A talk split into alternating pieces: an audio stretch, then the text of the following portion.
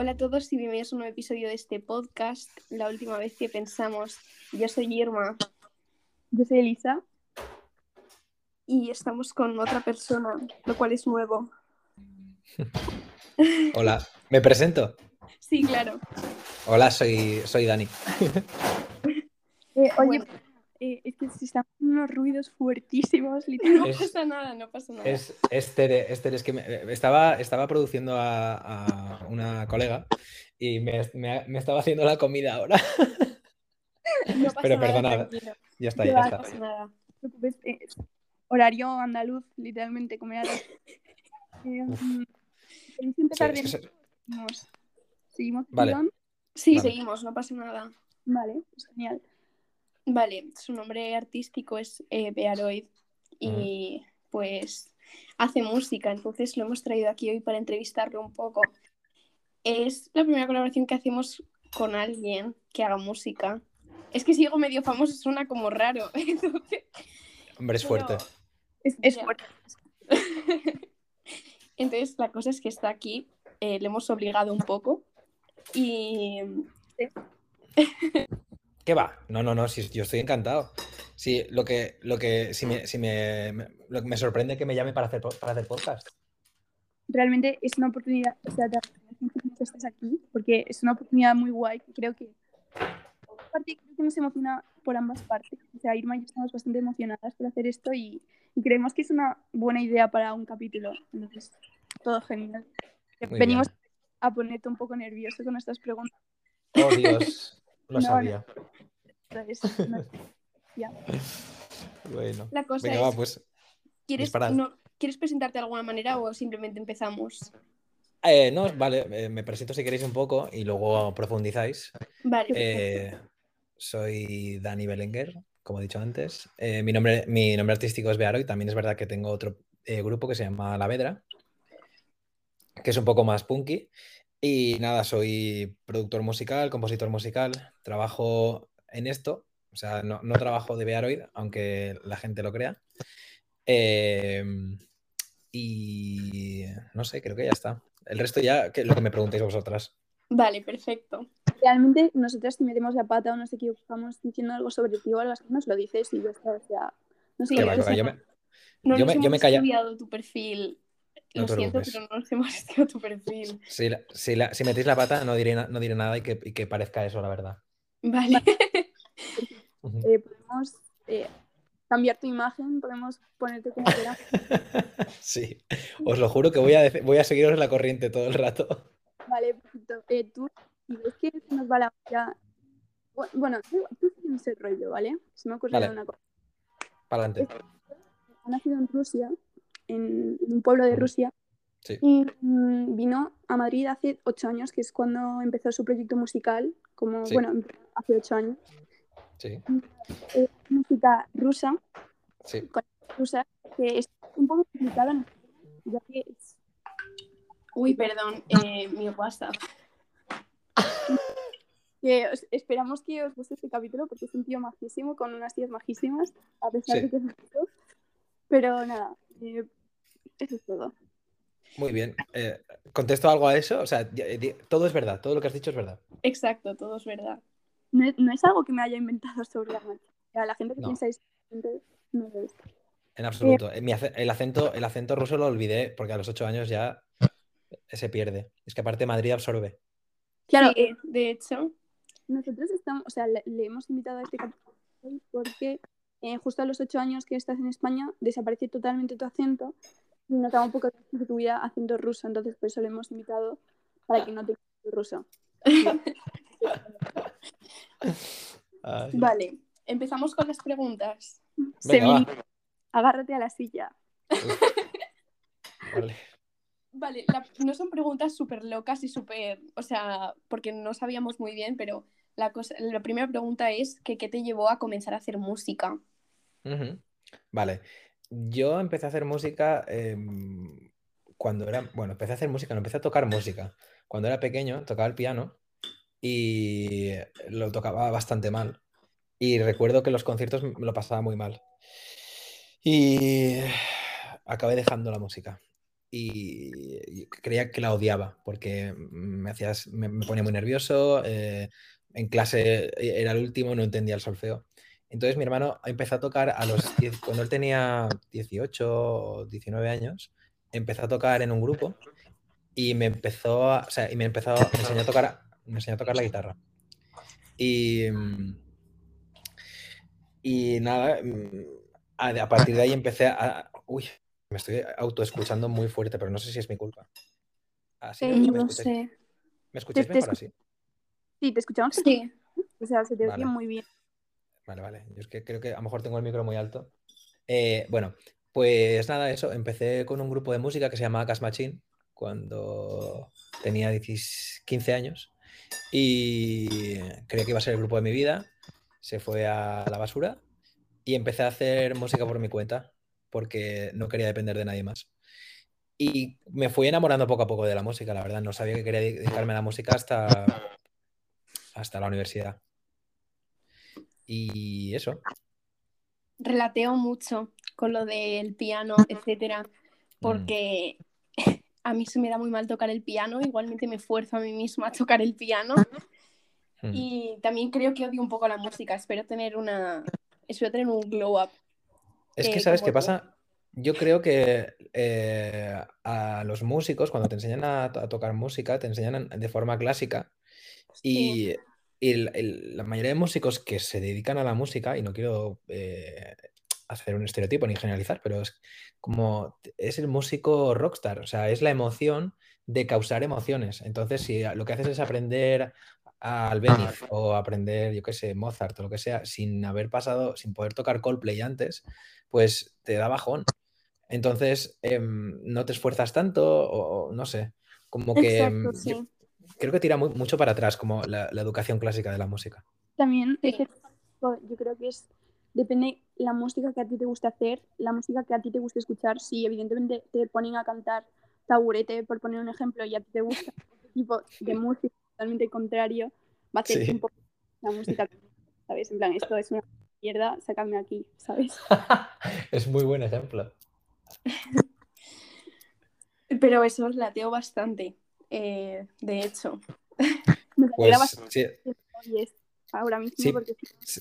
Si, puedes, o sea, si puedes, eh, salte, de, si odias la música y estás dando clases y, lo, solo, lo, solo, que haces es que odiarlo, deja la música y ya encontrarás una manera nueva de acceder a ello o ve por tu cuenta. Es que odiar la música es lo peor que puedes hacer para volver a enamorarte de ella. O sea, yo tuve suerte porque mi hermano era pesado, pero es un peligro, tío. La, mayoría de la cantidad de gente que abandona la música porque no les enseñan bien.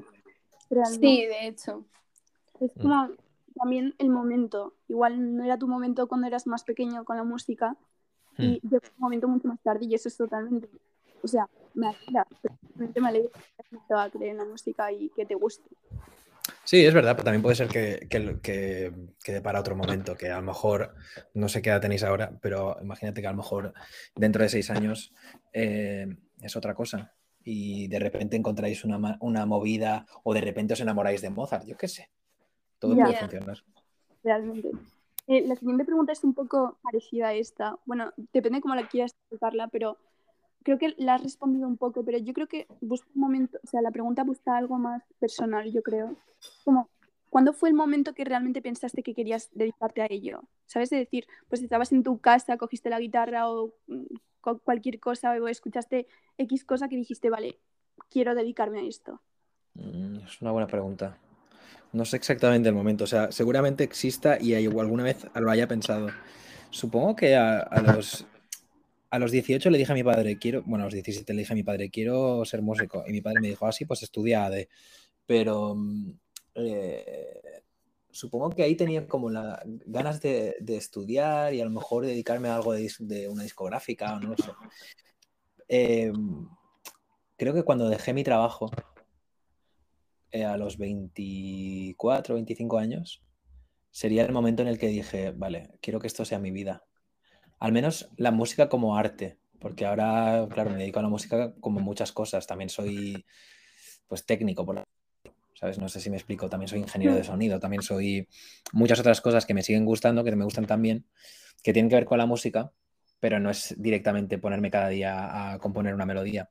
Claro, claro, claro. O sea, eres un poco, como dice, o sea, voy a, voy a sacar un ejemplo de esta que creo que lo dice bastante bien. Paquita Salas dice actriz 360, pues tú eres músico 360. Pues bastante, la verdad. Sí que es verdad que yo creo que estoy, eh, sobre todo ahora me puedo dedicar más a la música porque estoy menos en la, en la línea de frente. O sea, digamos que yo eh, había una época en la que hacía muchos bolos y ahora pues me paso más tiempo, bueno, no con Alavedra, sí que tengo muchos bolos, pero la mayoría del tiempo me, lo paso haciendo música para publicidad o haciendo música para otra gente o haciendo otra gente. Ahora estoy, por, ejemplo, con Ganges, no sé si la conocéis. Eh, me suena muchísimo, pero después me pasa por y es, la, es la teclista de Natalia Lacunza. Ah, vale, sí, sí. Es que eh, Lisa fue súper fan de Natalia Lacunza en su etapa de OT. Ah, yo también. No, yo también, o sea, de hecho tenía un, concierto pendiente con ella, o sea, de ir, no de tocar con ella, evidentemente. Pero bueno, un poco había que sacar esa información. Gracias. No, no, no. Eh, yo soy súper fan de Natalia, ¿eh? A mí me cae súper bien. Es una, es una chica súper maja. Es la leche. Sí, señor. Me cae genial. Pues, pues nada, le, mando saludos de vuestra parte. Muchísimas Exacto, sí. sí. Irma es una falsa, realmente no, te sabrá ni decir una canción suya. Yo me sé todos sus álbumes. De hecho, tengo el disco, su, disco, su primer disco lo tengo en mi salón. Puesto ahí como. Porque yo, yo soy súper otera. Entonces, entonces, cuando salen de OT, si no me llama muchísimo tu música, no, no la escucho. Y por ejemplo, sí que me escucho algunas canciones de Natalia, la de Olvídate de mí se llama. Sí. Esa fue mi canción más reproducida durante tres meses el año pasado. Pero, por ejemplo, a Maya siempre la he seguido, pero porque a Maya me encanta. Ya. Oye, pues últimamente lo que está sacando Natalia es muy guay, ¿eh? A mí me. pues lo escucharé. Eh, Perdona. Perdón. No, que, que, creo que, o sea, Amaya, por ejemplo, es un claro ejemplo de que el proyecto siempre ha molado porque Amaya mola un montón y Natalia para mí ha ido encontrándose y ahora está en un sitio increíble. Totalmente. Sí, estoy súper de acuerdo. O sea, creo que el, o sea, que, se, ha ido se ha ido descubriendo a sí misma durante toda su carrera, realmente, y que ahora está mm. haciendo lo que realmente le gusta, o eso parece, ¿sabes? No la conozco personalmente. Mm. A ver, yo, yo, no se lo he preguntado, pero al menos me da la sensación, también un poco como, esta es un poco la, visión del, productor, ¿no? O sea, como yo, como yo, esa persona como que analiza a otros músicos en vez de ser yo mi propio músico, ¿sabes? Sí. Y, la veo, no sé, veo ahora que está en su, sitio. Es como, a mí lo que me gusta de Natalia es que ha hecho proyectos totalmente diferentes. O sea, tú puedes coger una canción de las nuevas, por ejemplo, Todo Lamento, o, y lo, la comparas con su primer no tiene nada que ver. Y es nada. literalmente es como, me parece... O sea, yo estaría orgullosa de ella. O sea, sí, sí, yo, estoy orgullosa de ella, pero si fuera, si yo soy Natalia, estaría muy orgullosa de mí de decir, he hecho esto, pero también he hecho esto y ambas cosas están bien y estoy bien con ello. Totalmente, totalmente, 100%. Bueno, pues hacemos el, podcast de Natalia, ¿no? Y ya está. Exacto. Aunque estamos hablando mucho de Natalia y estamos aquí con, contigo, no con... Vale, la siguiente pregunta es, eh, ¿quién te inspiró a hacer música? Mm. Supongo que primero todo mi hermano, eh, porque fue el que me dijo, va Dani, deja de jugar al ordenador y ponte a, a tocar la guitarra. Supongo que, o sea, por, por, mucho que me gustaran eh, músicos o lo que sea, te dije, ellos dijeran, no, es que me gustaba mucho Blink 182. Em, eso no me inspiraba a hacer música. El que, el que me llevó a la acción fue, o sea, fue mi hermano y su grupo. Ir a verles fue lo que me emocionó y dije, yo quiero, yo quiero lo mismo. Quiero hacer sentir lo mismo que me están haciendo sentir a mí. Qué guay. Y a ver, supongo que a lo, largo de, de, mi vida he tenido muchos amigos músicos, son sobre todo amigos, o sea, gente por ejemplo, a mí me gusta mucho Radiohead, me gusta Blink-182, me gustan los Beatles, y esos son como referencias, pero no me mueven a hacer música. Hmm. Eh, la gente que tengo cerca es la que más me mueve, yo creo. Los ejemplos que has puesto son bastante alejados a lo que haces tú. Y realmente yo creo que sí que es verdad que en cuanto si te quieres dedicar a la música, la gente que te va a influenciar y, tal es la gente cercana a ti. Porque realmente mm, puedes escuchar una canción que tenga, que tenga eh, 100 millones de visualizaciones y que es pero realmente quien te va a apoyar y va a estar ahí y quien te lo puede decir es la gente cercana. Entonces es normal que... Total. Es, que aparte, a, lo mejor a la hora de hacer música, yo, yo, tenga mi propio estilo y ese estilo sea lo que... O sea, a lo mejor sí, ahí sí que miro referentes, pero un referente a nivel de ideas de producción, no de lo que me motive, ¿sabes? Lo que me lleve a hacer música. No sé si me explico. Sí, sí, sí, te explicas, te explicas perfectamente. La siguiente pregunta creo que la escribió Irma, porque no recuerdo esta canción, o sea, esta pregunta, perdón.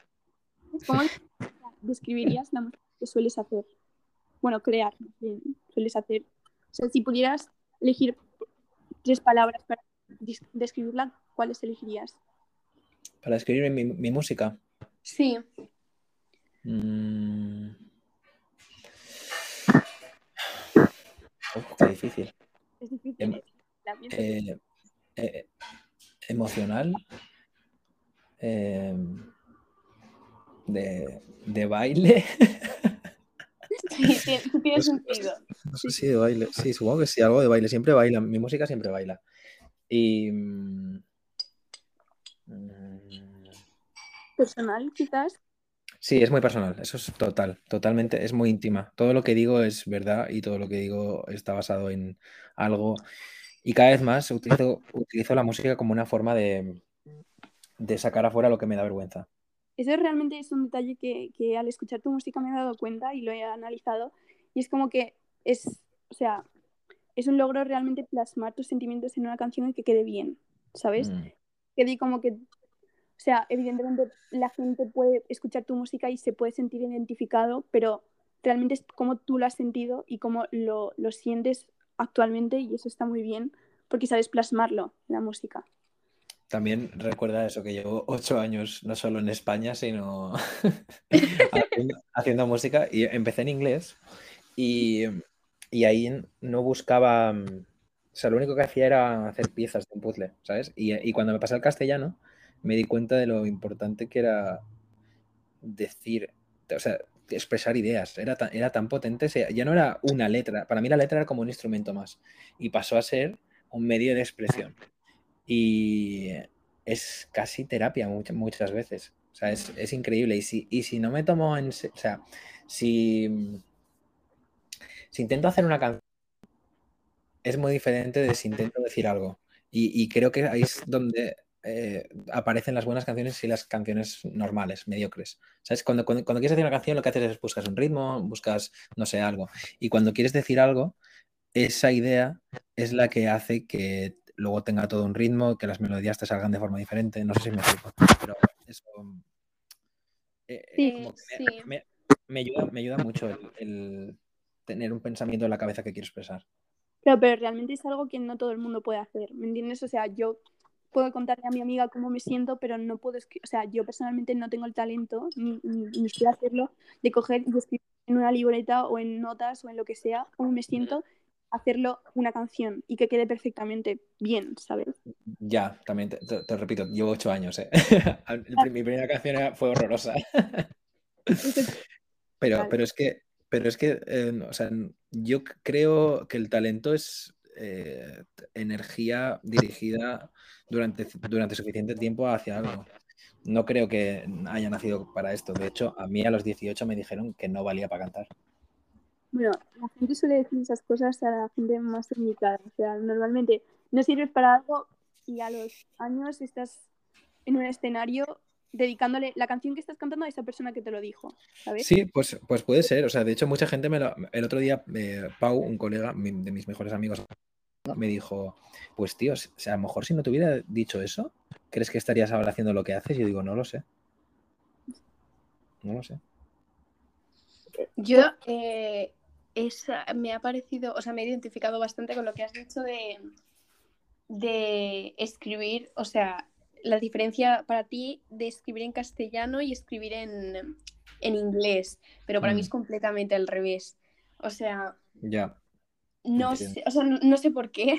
Yo, yo solo compongo, pero no, no, hago nada más, ni lo saco y me lo guardo todo para mí porque me da mucha vergüenza. Pero eh, o sea, para mí es una diferencia súper grande porque en castellano es como que le intento hacer todo para que quede bonito y a lo mejor no digo exactamente lo que quiero estar transmitiendo. Y en inglés es como que simplemente lo digo. Ya está, o sea, ahí está. Te guste o no, es o sea, lo que yo, lo que yo siento ahora mismo y cómo lo he plasmado. Ya, el, idioma, em, o sea, a mí me pasa con el inglés que yo, o sea, el, tema es que muchas veces que, eh, o sea, el inglés no es mi, no es mi primer idioma, evidentemente, es el ruso. Es el ruso. Y, cuando escribía, o sea, que sí que, sí que decía lo que, o lo que quería decir, pero mm, encontré en español, al, principio no, ¿eh? al principio es lo que dices tú, son como cosas que, queden bien, porque el español es un idioma muy duro, como que nada, nada rima, es, las palabras son muy largas y en inglés es rollo monosílabos y todo funciona bien, entonces es más fácil que la frase que quieres decir la digas. Pero claro, después de mucho tiempo intentándolo, acaba, me acaba saliendo, y no solo me acabó saliendo, sino que vi que podía decir exactamente lo que quería decir. Hmm. Realmente. Vale, lo siguiente que tenemos es eh, el proceso, o sea, tu proceso creativo. Y lo, o sea, lo hemos puesto para los dos álbumes que tienes, sino que es hablar de esos dos álbumes y quieres hablar de cualquier otro proyecto, lo que sea, habla de eso, pero simplemente tu proceso creativo. Vale. Em, es, es, complicado decir como una sola forma de hacer las cosas. Supongo que cuando quise hacer los discos tenía algo en la cabeza. Porque, claro, lo que he hecho este año, este año he sacado nueve canciones em, hmm.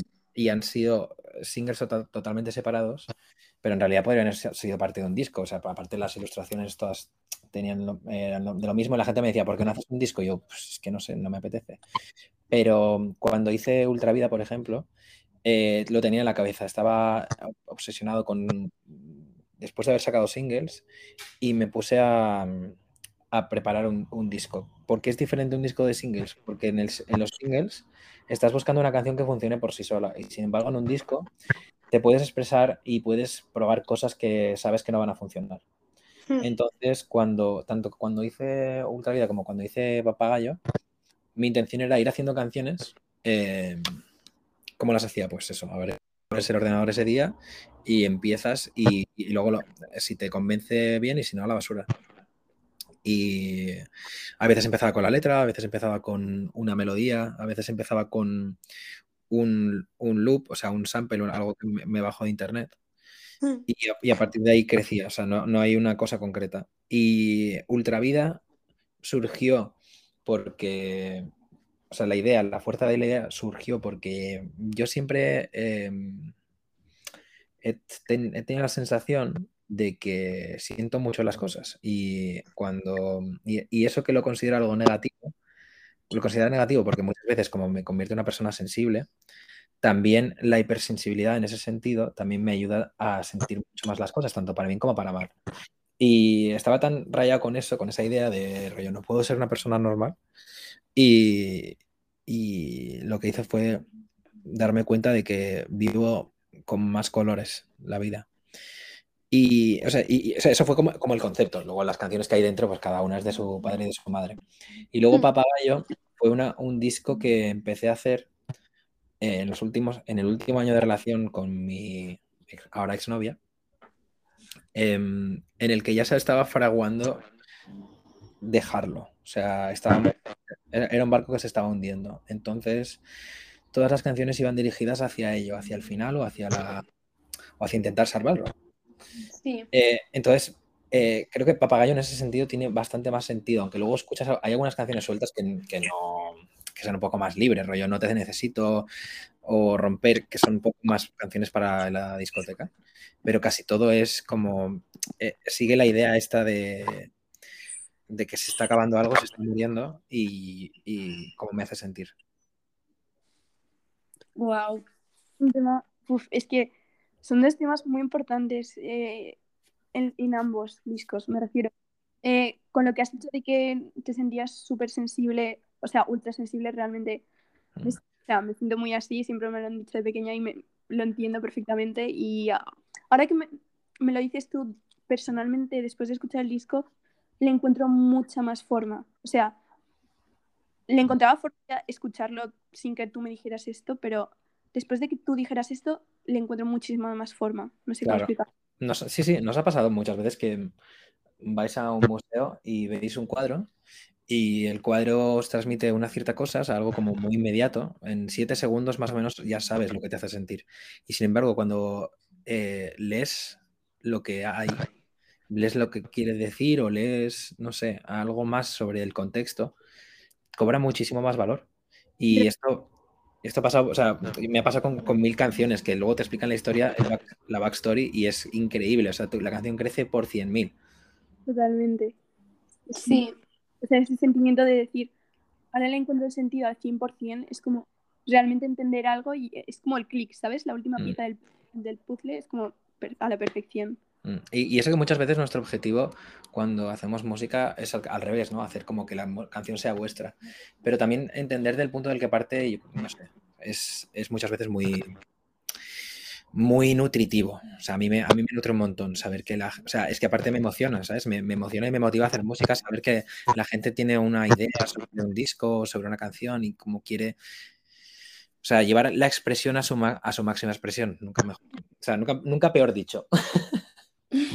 Es como también, en plan, que las personas nunca van a escuchar, o sea, ¿cómo decirlo? Tú haces una canción, o sea, Mm. yo no canciones, pero tú haces una canción y la escuchas de una forma y al publicarla eh, es como que prácticamente nadie la va a ver igual, ¿sabes? No. Porque cierta persona le va a recordar a pues a X persona o le va a recordar a X momento de su vida, pero nunca la van a ver igual que tú. Por Mm. eso, por eso la música también es universal, porque no es, no es contar una historia, sino es sobre todo escuchar una historia, ¿sabes? Y el hecho de recibirla es lo que te hace, es lo que la hace que la- el arte sea universal. Que no estás escuchando información, no estás absorbiendo esa información, la estás haciendo tuya. A ver, yo creo que el arte realmente es eso. O sea, el artista hace algo que es lo que está sintiendo en ese momento, pero realmente todo el mundo lo puede interpretar como quiera. Sí, O sea, por ejemplo, es que hablo de esto mucho y creo que ya he hablado de esto en este podcast, pero Mitski tiene una canción que se llama I Bet on Losing Dogs, que he conocido a otras personas y es, o sea, es una canción con la que yo he hablado, o sea, he hablado con muchísima gente sobre esta canción, porque yo la interpreto de una manera y mi, y mi amiga Carmen, que es súper amiga mía y súper fan eh, de Mitski, la interpreta de una manera súper diferente a mí. Ya. Entonces, o sea, se me hizo muy curioso, entonces empecé a preguntarle a como más amigos míos, o sea, cómo interpreta esta canción. Y es realmente una locura la manera en la que cada uno lo, lo ve desde su propio punto de vista y la puede interpretar como quiera. Total. Realmente. Es una- pues, pero no es maravilloso eso. Es Sí. como que hay, no hay una canción en una canción, hay millones de canciones en una canción y eso es la, eso es la leche. Realmente amo existir. Qué. Ay, y yo. Es- O sea, es una de las razones por las que me encanta existir a veces. Mm, Bueno, la siguiente pregunta es, es como menos, o sea, es como menos personal, por así decirlo, pero es como menos, es como respuesta rápida, por así decirlo, no, no tanto metiéndonos en tu proyecto y todo eso, ¿sabes? Es como si te dieran la opción, es una pregunta muy mítica, también te aviso. Vale. ¿Tuvieras la opción de colaborar con, con cualquier artista vivo o muerto? ¿Con quién sería? Mm. Sí que me han preguntado a veces, pero nunca sé qué responder. Bueno, pueden ser dos si quieres, te lo A permito. ver. Muerto, a lo mejor eh, Jeff Buckley. Y no sé por qué, pero o sea, creo que hay gente que tiene una especie de aura mística Sí. y ese, y ese aura me absorbe. A pesar de que Jeff Buckley fue conocido, pero tampoco demasiado, eh, me... O sea, y yo te digo que no es un tema de admiración, es que hizo un disco y tampoco, o sea, y me gusta mucho cómo canta, pero, pero no sé, hay, hay algo que me, que me atrae mucho. Y luego vivo, eh, la Polachek me gusta un montón. eh, mm, es que hay gente que es de mi rollo, pero es que no, no sería como mi ideal, o sea, lo pienso. La idea es como alguien como, ¿sabes? que sea prácticamente imposible, ¿sabes? Que digas tú. eh, no te- Es como la primera, la primera respuesta ha sido a la perfección, de decir, no sabes ni tú el por qué, pero es como realmente eso, ¿sabes? O sea, sabes el por qué, pero es como... ¿Me Pues eso. Sí, o eso, o incluso eh, Jazz Gilberto, no sé si sabéis quién es, el, el- el guitarrista cantante de Bossa Nova, que es. em, o sea, lo he escuchado, he escuchado Bossa Nova toda mi, toda mi vida y, y siempre me ha gustado mucho cómo canta y cómo componía. No sé. O sea, es que realmente no tiene nada que ver con lo que hago, ¿eh? pero, mm, pero lo pienso y es, y es así. Esa es, o sea, realmente la mejor respuesta que nos has podido dar sobre esta pregunta Realmente, o sea, ahora mismo te quiero más que nadie en el mundo por decir eh, Jeff Buckley. O sea, porque eh, mi padre fue súper fan de Jeff Buckley y me lo, me lo, o sea, me, me lo puso desde súper pequeña. Y entonces ahora mismo te quiero muchísimo. Y espero que sea recíproco. No, no, es, es total, total. Os quiero, os, os quiero a las dos un montón. Ya está. Ya, ya el amor ya está establecido. Exacto. Pero- las Pero- 80 de fans y todo esto, tipearnos. Ay.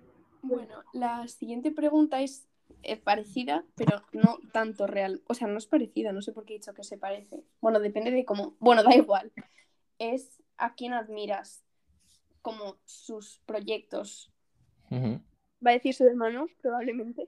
No, mi hermano ahora trabaja en el BVA, así que tampoco.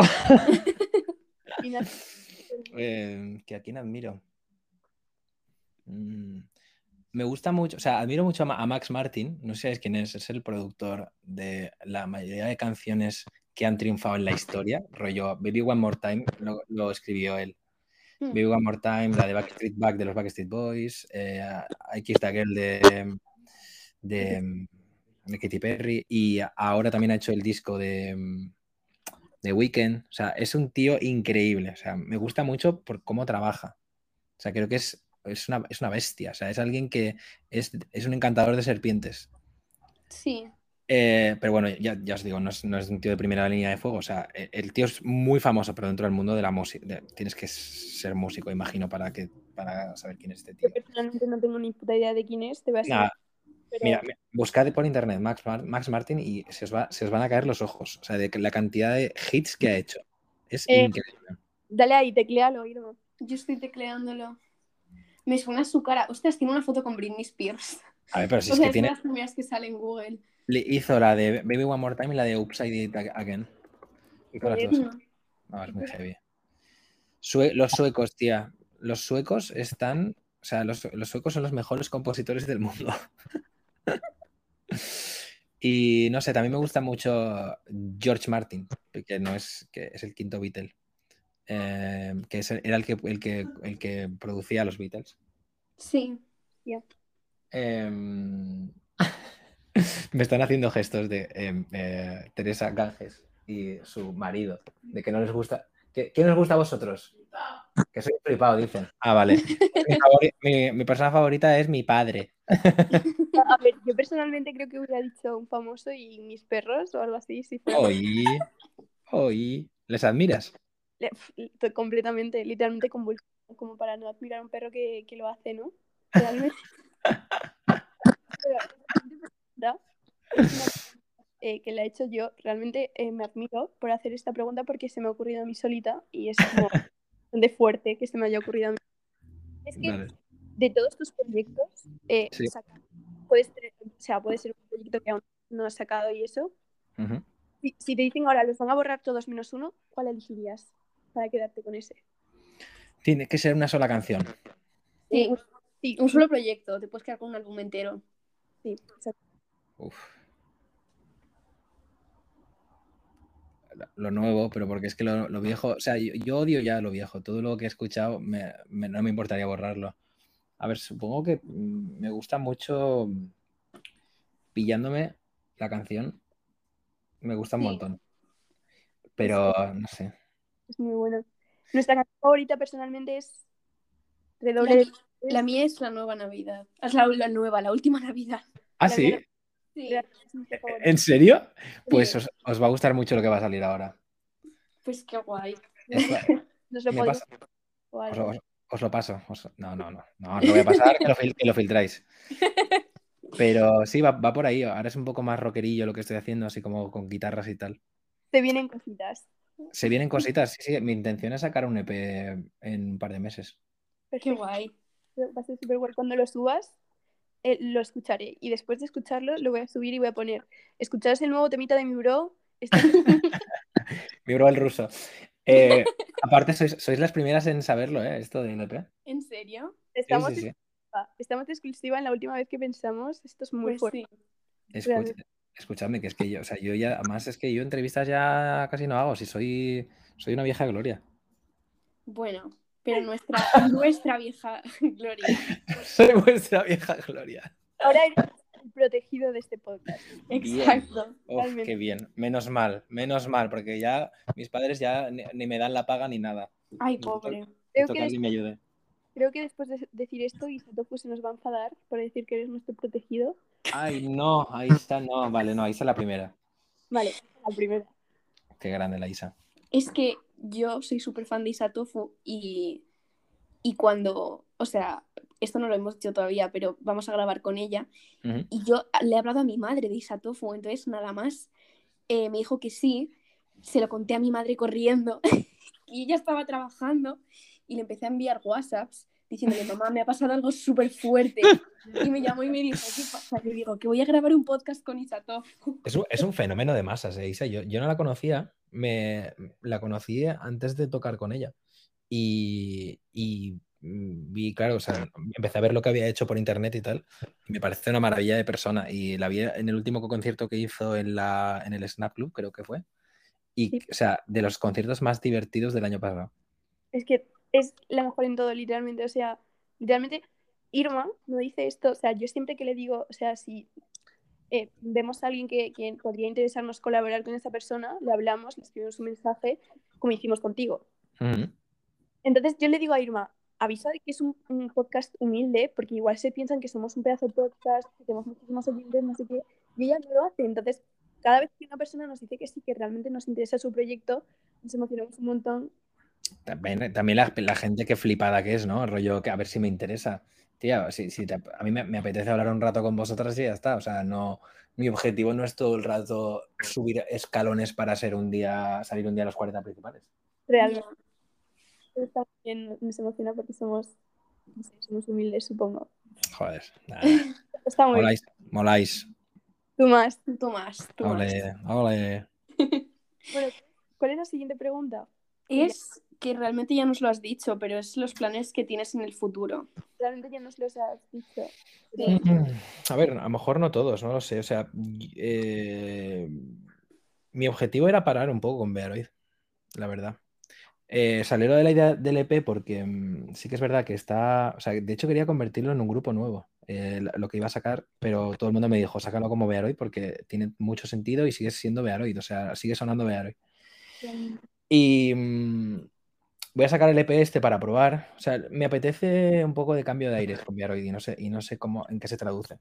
No voy a tocar mucho, toco en, en el Big, Big Sound, creo, en Valencia, pero casi todos los bolos los hago Pues con... iré, yo iré. Ah, sí, Pues sí, si lo haces yo voy, ¿eh? Es en Valencia, ¿eh? Sí, sí, por eso. Ah, vale, súper, pues, pues claro que sí. El, el el cartel está muy guay. Vale, qué guay. Y... Pues espera, O sea, aparte, aparte de eso, no, no- no toco en más sitios. O sea, pero es que te digo, es que no sé, no sé qué hacer con Bearoid, la verdad. A, a- a la Vedra ahora va muy fuerte porque nos ha pillado Jagermeister y porque está yendo muy bien el disco y todo eso. Entonces eh, haremos mucha, haremos gira y eso, y ahí tocaremos por todos lados. Qué chulo. Hmm. ya, si venís a Galicia, yo voy. Vamos. Hombre, y vamos a, y vamos a ir, y vamos a ir a tocar a. ¿Dónde vamos a tocar? A Pontevedra, creo que era. Y, mm, o sea, eh, casi seguro que vamos a tocar este año a Galicia, porque aparte es que, o sea, Galicia es para mí la, la catedral del punk. O sea, ahí es donde, donde más, donde más, más música per cápita hay. Y aparte, casi todo es punk, rock, indie, nacional. Realmente. Está muy bien. Si vienes, yo voy. ¿Dónde, dónde, ¿De dónde sois vosotras? Yo, Yo soy de Castellón. yo soy Ah, de mira, de Coruña. yo soy, yo, yo soy, yo soy de Valencia. Siento romper un poco la, la idea de que soy ruso, pero soy de Valencia. Bueno, pero te has mudado a Valencia. Sí, vale, si quieres, si quieres decirlo así, vale. que cagado, tío, la has cagado. Ya lo No, perdón, perdón, perdón, perdón. No, soy de, soy de Moscú, de San Petersburgo. Sí, Un perfecto. de un pueblo con mucha nieve. Y nada, eso. eh, venir a Galicia es lo, lo- lo único. O sea, os voy a ver a donde sea. Sí, Tú las fechas en, tu historia y yo voy a escu- escucharos a la Vedra antes, pero yo creo que además si os gusta la última Navidad, yo creo que a mí me han dicho siempre que la última Navidad es, es un poco entre Bearoid y Alavedra, porque está como gritadito y como guitarra. Ay, me ha encantado. A, a mí también, realmente. O sea, me encanta esa canción. Pues escucha, escucha a Alavedra, es menos, es menos romántico, pero, pero es divertido igual. No pasa nada, lo escucharemos. literalmente, Lo escucharemos, lo seguiremos y todo eso. Vale, Pues, buenas fans. súper. Eh, otra pregunta y creo que lo vamos a tener que ir dejando, ¿no? Aunque se, Sí. me, ha hecho, se me rápido, pero es que si no, después la gente para que escuche una hora son unos cabrones. Entonces, No, cuesta, cuesta. a ver, em, esto, para, para cerrar el capítulo con algo divertido, en plan, una anécdota graciosa mientras grababas, en plan, o una anécdota graciosa en general, o una mientras grababas o hacías algo de música o mientras componías con un amigo o así. La primera que se te ocurra, literalmente. A ver, o, o sea, tengo más anécdotas graciosas tocando en conciertos, lo que pasa es que tampoco sé si es gracioso. A ver, nos reímos igual. Si no, nos...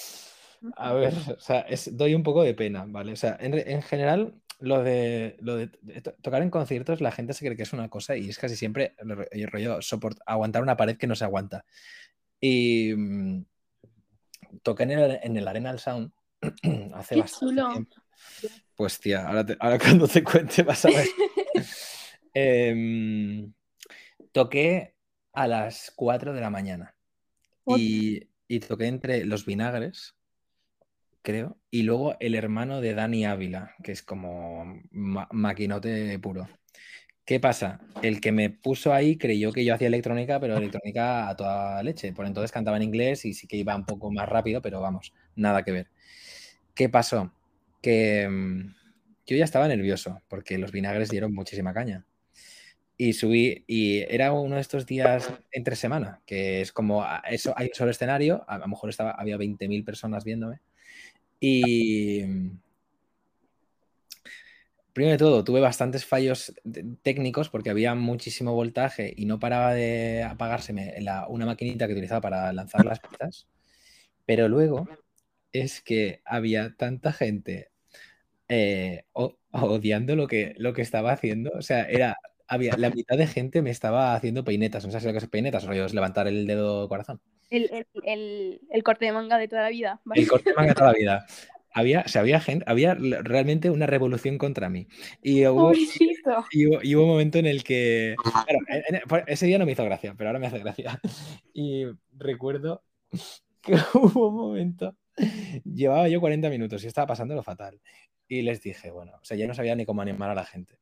Y le y dije, se me ocurrió, que hay que ser idiota para decirlo, pero se me ocurrió decir, ¿queréis otra? Y todo el mundo, ¡No! Fue increíble, tío. Vaya, vaya, me pusieron en mi sitio, pero vamos. Faltaron los tomates, ¿eh? En plan. A ver, tomate.